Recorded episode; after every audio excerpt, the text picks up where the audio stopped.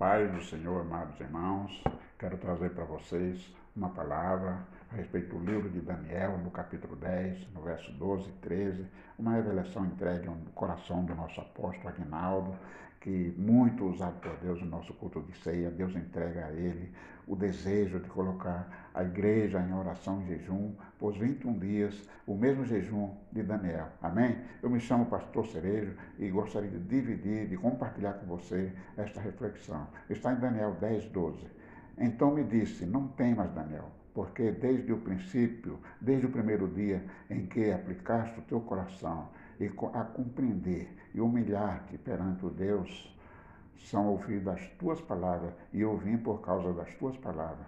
Mas o príncipe do reino da Pérsia me resistiu 21 dias, e eis que Miguel, um dos príncipes, dos principais príncipes, veio para ajudar-me, e eu fiquei ali com os reis da Pérsia. Amém, queridos?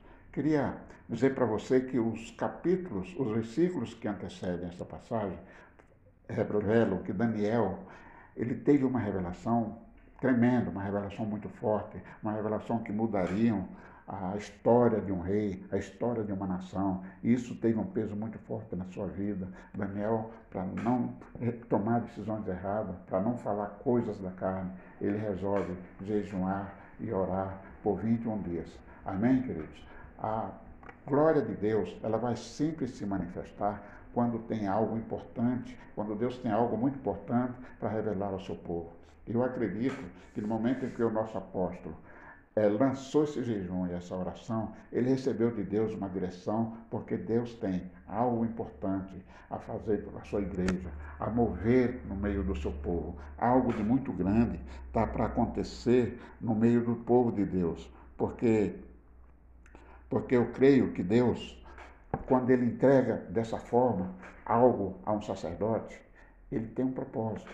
Amém, querido? Vamos olhar os versículos 11 e 12, o que fala de fato, Deus revela a seu servo fatos importantíssimos que envolveriam o seu povo. E essa revelação é que motivou Daniel, motivou Daniel a orar e jejuar. E quando nós vamos para o verso 2 e 12, Após orar e jejuar durante três semanas, Daniel recebe o mensageiro Gabriel, que lhe diz que suas palavras, ditas em espírito de humildade, foram ouvidas no céu desde o início da sua oração.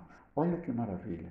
Quando nós iniciamos a nossa oração e nós pensamos que não, que não estamos sendo ouvidos, os céus já estão se movendo. Quando nós iniciamos a nossa oração e às vezes nós vemos, não vemos a resposta imediata, nós não vemos um mover imediato, nós não sabemos que os céus já estão se movendo e nós estamos lançando no céu uma batalha. Quando nós entramos num propósito, uma igreja toda entra num propósito de jejum e oração, ela lança nas regiões celestiais uma batalha que se torna imensurável por nós saber o tamanho dessa guerra. Nossas orações são ouvidas pelo Pai. Amém, querido? É maravilhoso saber que as nossas orações são ouvidas. Eu creio que Daniel ficou maravilhado quando o anjo disse para ele que veio porque Deus ouviu as suas palavras. Amém? Daniel teve um vislumbre de glória divina, caiu desfalecido e somente a força através do, do majestoso celestial pôde suster aquele momento.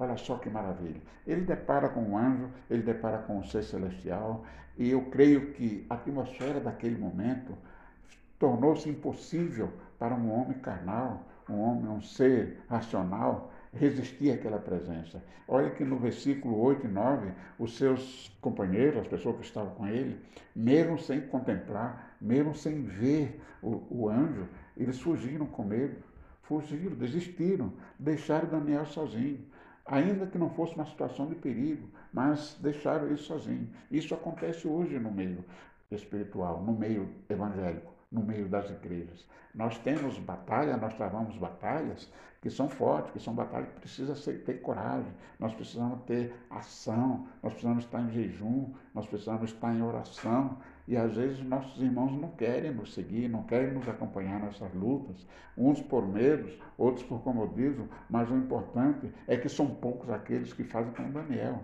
que ficam ali para buscar o resultado. No versículo 13, A citação da expressão príncipe da paz, em oposição ao príncipe dos exércitos do céu, revela algo muito importante, que é a guerra espiritual que é travada nos bastidores dos poderes.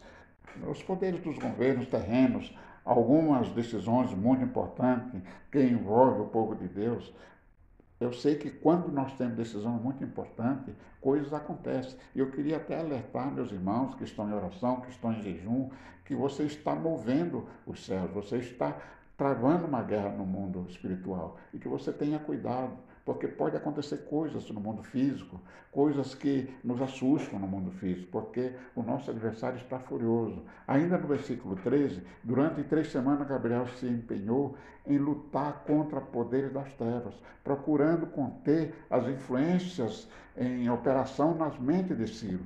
Olha só que interessante, foram três semanas, 21 dias de batalha. Se o, se o, o outro príncipe não viesse ajudar, tá, estaria difícil essa, essa briga estar travada por mais tempo. Mas tudo o que o céu pôde fazer em favor do seu povo, de Deus, foi feito. A vitória foi, foi finalmente concedida. Foram citadas todos os dias de Ciro, todos os dias de seu filho, Cambase foram anulados. Amém, queridos? Mas quando nós pensamos que vencemos, e aqui essa parte traz uma tranquilidade, essa parte nos traz sossego que nós vencemos a guerra, que foi vencido os poderes de Ciro. Olha só o que fala no versículo 20.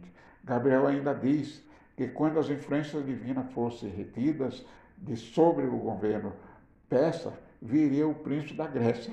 As forças do mal as viriam trazendo a ruína aos persas, através de Alexandre, o líder dos exércitos grego-macedônico. Olha só que coisa. Era momento de descansar, pois a guerra estava vencida, a batalha estava vencida, mas agora vem uma outra situação. Vem uma outra situação. Alexandre, o líder dos, dos exércitos grego-macedônios, traz de novo ruínas ao povo.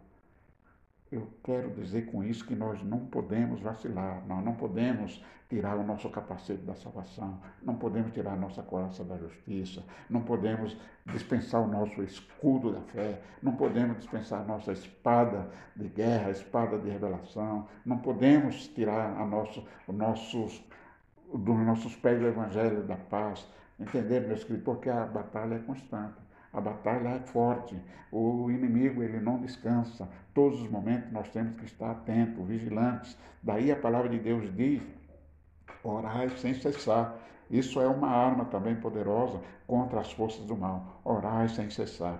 Perseverai até o fim. Assim diz a palavra do Senhor. Quando oramos o seu trabalho em nosso favor, queridos, Deus respeita a decisão dos homens que rejeitam sua influência, por exemplo, nós temos um culto de oração em nossa igreja, nós temos uh, todas as sextas-feiras, e poucas são as pessoas que vão, poucas são as pessoas que aceitam, que creem, a maioria rejeita. Mas Deus, quando o seu povo, como Daniel, intercede em espírito de humildade, todo o céu trabalha em seu favor todo o céu trabalha em favor da igreja. Se nós soubéssemos o poder da oração e a oração em conjunto, a oração com um só propósito, nós moveríamos os poderes de Deus, nós moveríamos os céus. A atuação de Deus nas, nos alcança pela oração, queridos. Precisamos entender que a oração é fundamental para que a atuação de Deus nos alcance. Não que Deus dependa da nossa oração para agir por meio do nosso por, por meio da oração. Ele não depende disso. Nós, ele não precisa de nada disso. Mas nós precisamos orar para mostrar para as hostes malignas que nós fazemos parte de um reino, nós fazemos parte desse Deus, que nós temos parte com esse Deus, e nós damos, através da oração, autoridade para o nosso Deus agir em nosso favor contra o Satanás. Amém, querido? Através do toque e da palavra, o anjo prepara Daniel para a revelação. Ambos transmitem força a Daniel e fornece uma explicação sobre a missão do anjo. Três ciclos de toque e palavras sustentam aqui a unidade. Deixa eu citar para vocês quais são esses ciclos. O primeiro ciclo explica os propósitos do anjo, aonde ele estava. E aí nós estamos lá no capítulo 10, versículo 10 e 15. Aonde ele estava, é revelado a Daniel, ali onde ele esteve 21 dias, na batalha por Daniel, pela oração de Daniel. O segundo ciclo é, capacita Daniel a expressar os seus sentimentos. Isso está no versículo 16 e 17, já um pouquinho à frente. Amém, querido? O terceiro ciclo confirma a missão do anjo, mais uma vez, mais uma vez, dessa vez ele explica para onde ele vai, projeta onde ele está indo, no, no capítulo 18, no verso 11. Amém, queridos? O anjo explica para Daniel todas essas verdades. É, diversos elementos mais nesse diálogo lembram a resposta do anjo à oração de Daniel lá no capítulo 9, no versículo 23. Isso nós vamos ver um pouquinho mais à frente. Eu vou mostrar o que foi dito a Daniel como resposta a essa oração. Ah, bem, querido, a observação sobre o caráter de Daniel, o desafio de contemplar a visão, aleluias, a visão que ele teve, a avidez do Senhor em responder a sua oração, ocorreram novamente aqui, na palavra, aqui no versículo 20, no capítulo 9, no versículo 23. A palavra do anjo traz três coisas que eu quero explicar para você. É, elas encorajam, desafiam e instruem Daniel.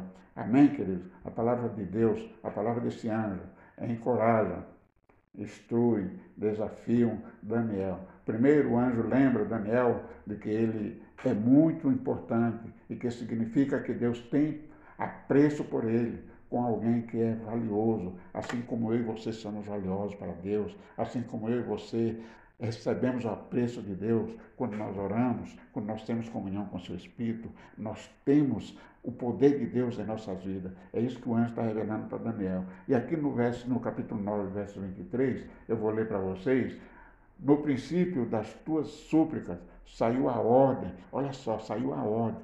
E eu vim, assim diz o anjo, eu vim para te declarar, porque és muito amado. Considera, pois, palavra, entenda a visão.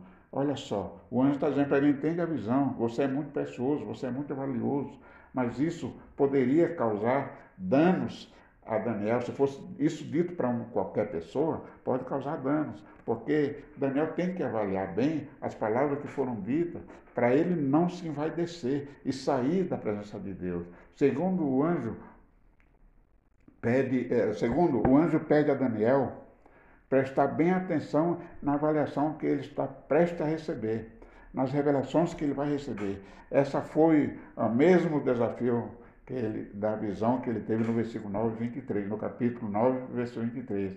Ele recebeu uma análise cuidadosa das palavras. E essa análise é aquilo que eu já disse para vocês. Receba informações, receba elogios, receba palavras bonitas, mas saiba manter a sua humildade, saiba manter a sua firmeza. Tá bem, querido? Finalmente, o anjo confirma que sua missão está intimamente ligada a Daniel. Ele foi enviado como um emissário de Deus com um propósito. Olha só que maravilha! Um emissário de Deus com um propósito, aquele que ora e aquele que jejua. Deus envia um emissário especialmente para você e para mim, queridos. Nós podemos receber essa glória em coletivo, mas também pode ser em particular. Talvez Deus está manifestando sua glória nesse momento aí na sua casa, nesse momento aí dentro do seu carro, nesse momento aí onde você está, o que você, independente do que você está fazendo, receba a glória de Deus na sua vida, em nome de Jesus. Que essa palavra possa fazer parte do seu coração, possa impregnar o seu coração, que você traga, tenha como exemplo o legado que Daniel deixou em nossas vidas. Amém? Oremos, querido. Pai amado, nestes dias, Senhor, decisivos, em que vivemos momentos difíceis, momentos de indecisões, assim como viveu Daniel, que o Senhor possa iluminar nossos dias, Pai, que o Senhor possa derramar da tua glória, da tua graça sobre a tua igreja, sobre o teu povo, sobre nossos pastores, sobre a nossa liderança, em especial o nosso apóstolo Agnaldo, a nossa apóstola Sandra, que a sua glória seja manifesta na vida deles, na vida eclesiástica, na vida conjugal, na vida profissional, papai, e que através da sabedoria que o Senhor lança sobre a mente dele, nós possamos também ser alcançados em glória e majestade pelo poder de Deus. Amém, amém e amém. Glorificado seja o nome do Senhor. Aleluia, Senhor. Aleluia.